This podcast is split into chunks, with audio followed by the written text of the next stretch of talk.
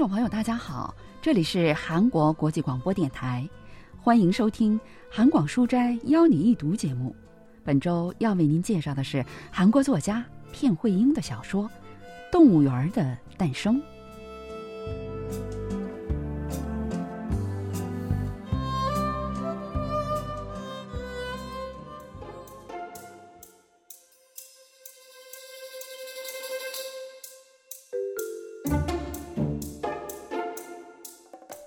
不见了的是一匹西伯利亚狼，那家伙身长一米二，尾巴有四十厘米，体重达四十七公斤。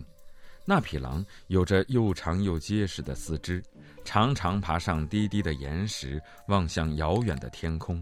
很难知晓它那黄褐色的深邃的眼睛看到了什么。而且那家伙食欲非常旺盛，一顿要吃掉两只收拾好的鸡。但即使这样还是不够，所以经常会看到它在啃树枝。专家们说，狼即使饿五天也是能生存的，但五天后会发生什么，谁也没有提及。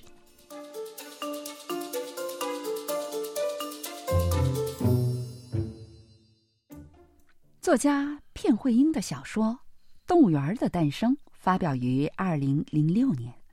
在这部小说的开头，讲述了动物园里丢失了一匹狼的事情。其实，那匹狼既不是什么濒临灭种的稀有动物，跟老虎和狮子相比，也没有什么人气。但自从它消失了之后，变成了整座城市关注的焦点。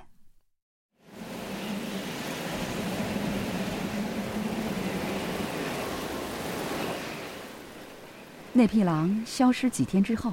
在一个暴风雨肆虐的日子里，动物园里的鸟舍坏了，鸟儿们都飞了出去，但人们并没有像狼丢了以后那么紧张。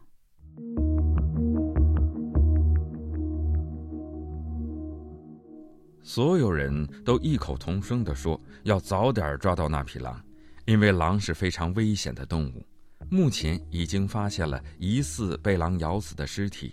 那尸体惨不忍睹，只要是可以下嘴的地方都被咬得血肉模糊，被撕裂的内脏流了出来，瘫在柏油路上。虽然不能确定是否是狼的所作所为，但毫无疑问是被某种尖锐的东西咬的。市政府发布了一道法令，允许人类抓捕危害人类或者是农作物的鸟兽。从那以后，城市里便这里那里响起了枪声。一个已经拎着枪四处游走了好几天的男人，在八角亭下发现了一个蜷缩着的黑色身影，但仔细一看，才发现是一个身穿毛皮外衣的高大壮实的男人。周围这样穿的人似乎越来越多了。在那匹狼消失之后，狼毛外套和狼面具，还有挂着狼人的自行车和各种玩具也流行了起来。但是，随着时间的流逝，比狼更可怕的存在出现了。那存在不是别的，正是那些鸟儿。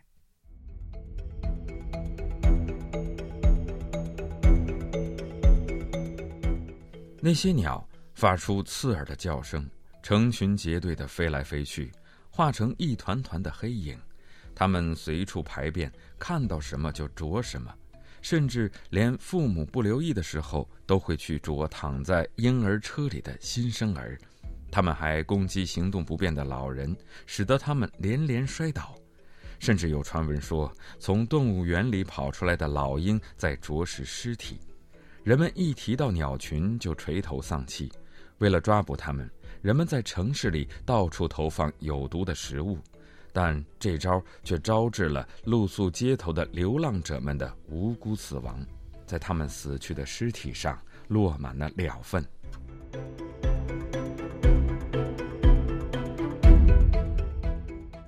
鸟儿成了比饿狼更令人恐怖的存在。文学评论家全少英介绍说。동물원사건이후에인간과동물은도시에서불가피하게공존을할수밖에없게됩니다自从动物园事件发生后，人类不得不和动物一同生活在城市里。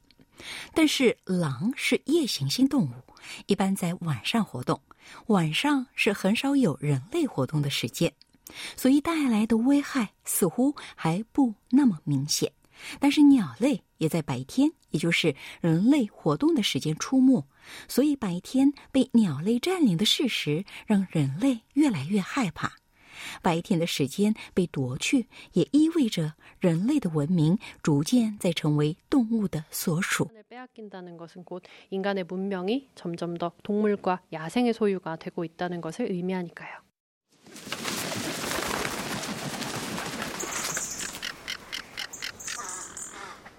城市的夜晚成了觅食的鸟群和想要捕狼的猎人们的天下。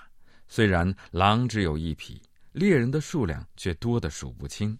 在没有灯的偏远胡同里，遇到猎人成了一件可怕的事，因为他们大部分都携带着未经许可的枪支，即使被子弹射中心脏，也无法找出子弹的主人是谁。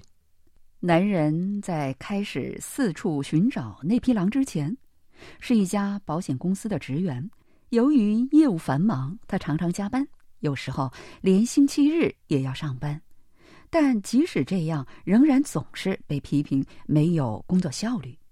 有一天，他跟同事喝了一杯之后，走在回家的路上，就在这个时候遇到了那匹狼。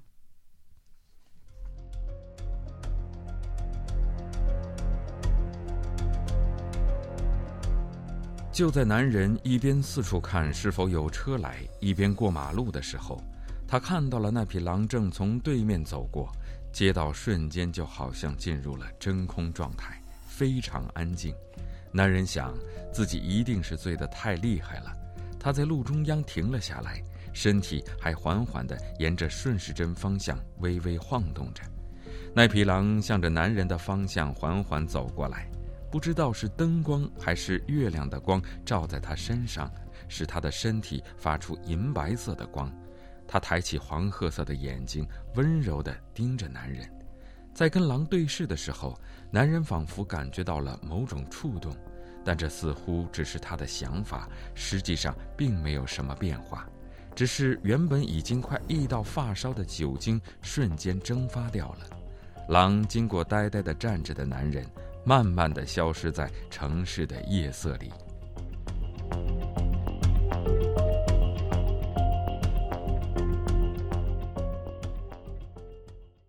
第二天，男人上班又迟到了。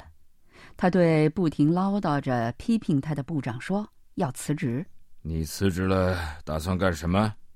去找狼。部长听了男人的话，先是什么都没说。过了一会儿，才让手下拿来一份辞职书的正式表格。자신이늑대를보았다고생각한것이늑대가아닐수도있죠늑대탈을쓴사람이었을男人以为自己看到了狼，虽然那也许并不是狼，也许只是穿着毛皮外套的人，但可以说，即使他看到的不是真的狼，也是一种与某种狼性、野性的相遇。这个男人本来是保险公司的职员。 所谓保险是根据社会规则和规范来提供保障的最好媒介，也就是说，保险象征着某种社会性的保护。这个男人在看到狼的瞬间，萌生了自己也拿着枪去捕狼的想法，这也意味着一种对于世界之外的欲望。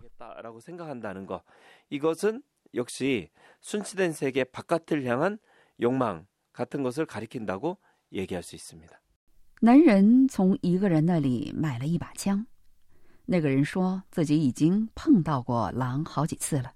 男人还跟他学习了用枪的方法。之后，终于有一天，男人遇到了狼。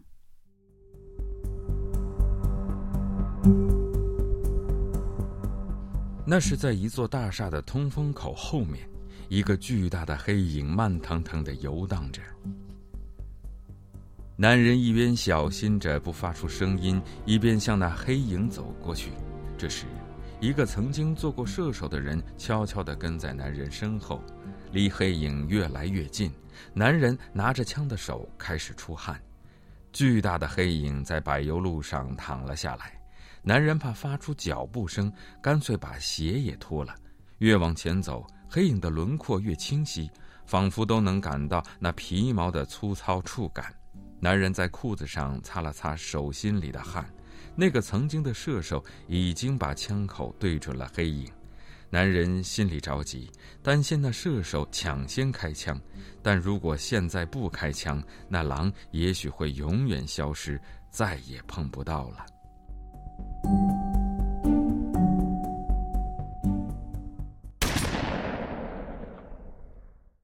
与男人的理性相比，他的动作似乎并没有太多的迟疑。男人觉得，从发现狼到开枪的时间，比自己走过的岁月还要长。射出的那颗子弹，仿佛贯穿了他的整个人生。昔日的射手上前一步，冲着倒下的黑影又补了一枪。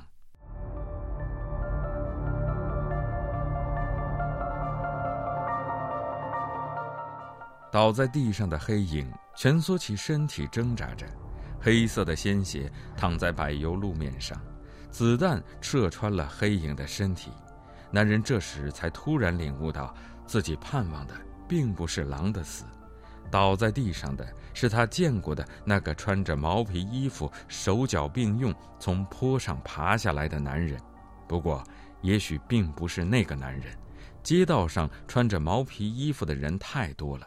不知道是不是因为那些衣服的样式都大同小异，他们看起来都很像。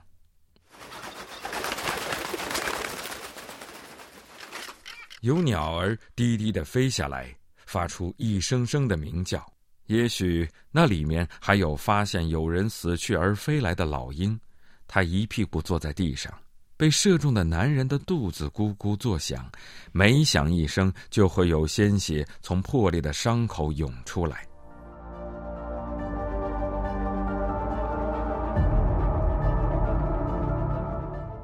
射手也是一脸惊慌，他从口袋里掏出纸袋包装的烧酒，咕咚咕咚的喝了几口，然后递给了那男人。接着又从另外一个口袋里掏出硬邦邦的鱿鱼干，大口大口的嚼了起来。那边是有什么东西吗？我也不知道，也许是狼吧。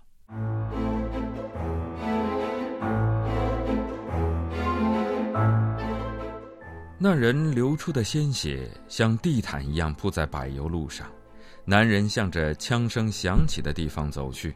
每走一步，都会感到脚底沾上了粘稠的血液。他拽起裤脚，把脚底擦干净。男人又在一家保险公司找到了工作，因为是做营销的，所以即使是大夏天，也不能穿短袖衬衫。每次从城市后巷走过，他都会想起那天嚼过的鱿鱼干，感到脚底沾上了什么东西。在柏油路上看不到一丝曾经被鲜血染红过的痕迹，甚至都想不起穿着毛皮衣服的男人倒下的地方。也许那样的死亡是常有的事，报纸上甚至都没有一行是关于那个人死去的消息。男人拼命的挤上了姗姗来迟的小巴。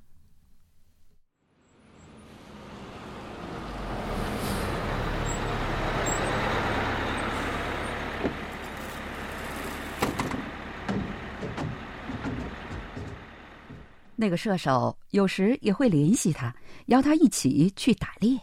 你知道猎手的打猎什么时候才会结束吗？抓住猎物的时候，那时候才会结束。男人对他说：“从来不认为自己是猎手，拒绝了射手的邀请。”但射手总是对男人的说法嗤之以鼻。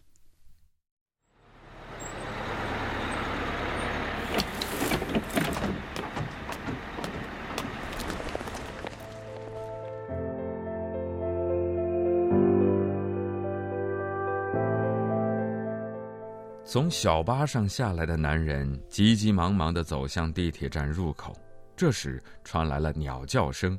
他停下来，抬头看向天空，却没有看到一直跟着自己的鸟儿。有人轻轻推了他一把，示意他不要挡在地铁站入口。男人往旁边躲了躲，想要让开道路，却不小心踩在了什么东西上。那东西紧紧地粘在鞋底上，走起路来都很困难。男人在台阶上蹭了蹭，但不管他怎么用力，那东西都没掉下来。他屈起一条腿，把鞋底抬起来看了一眼，却什么都没看到。再耽误就要迟到了。男人顾不上许多，一瘸一拐的跑下了台阶。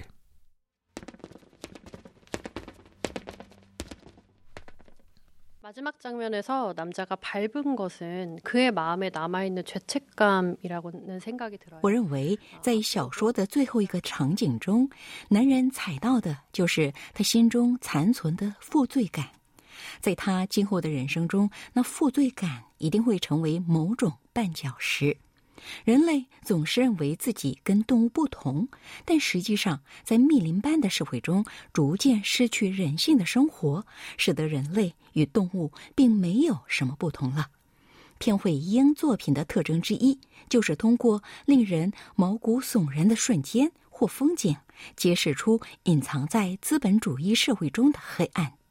为了渲染出这种恐怖气氛，常常会利用动物形象。实际上，人类和动物之间的界限并不明显。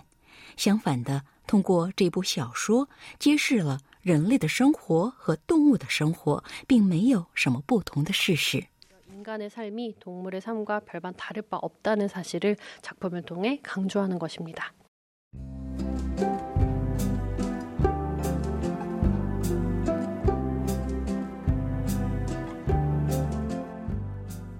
众朋友，今天的韩广书斋邀你一读节目当中，为您介绍的是片慧英的小说《动物园的诞生》。今天的节目是由立新跟小南为您播送的，同时韩国国际广播电台一个小时的中国语节目就全部播送完了。感谢您的收听，再会。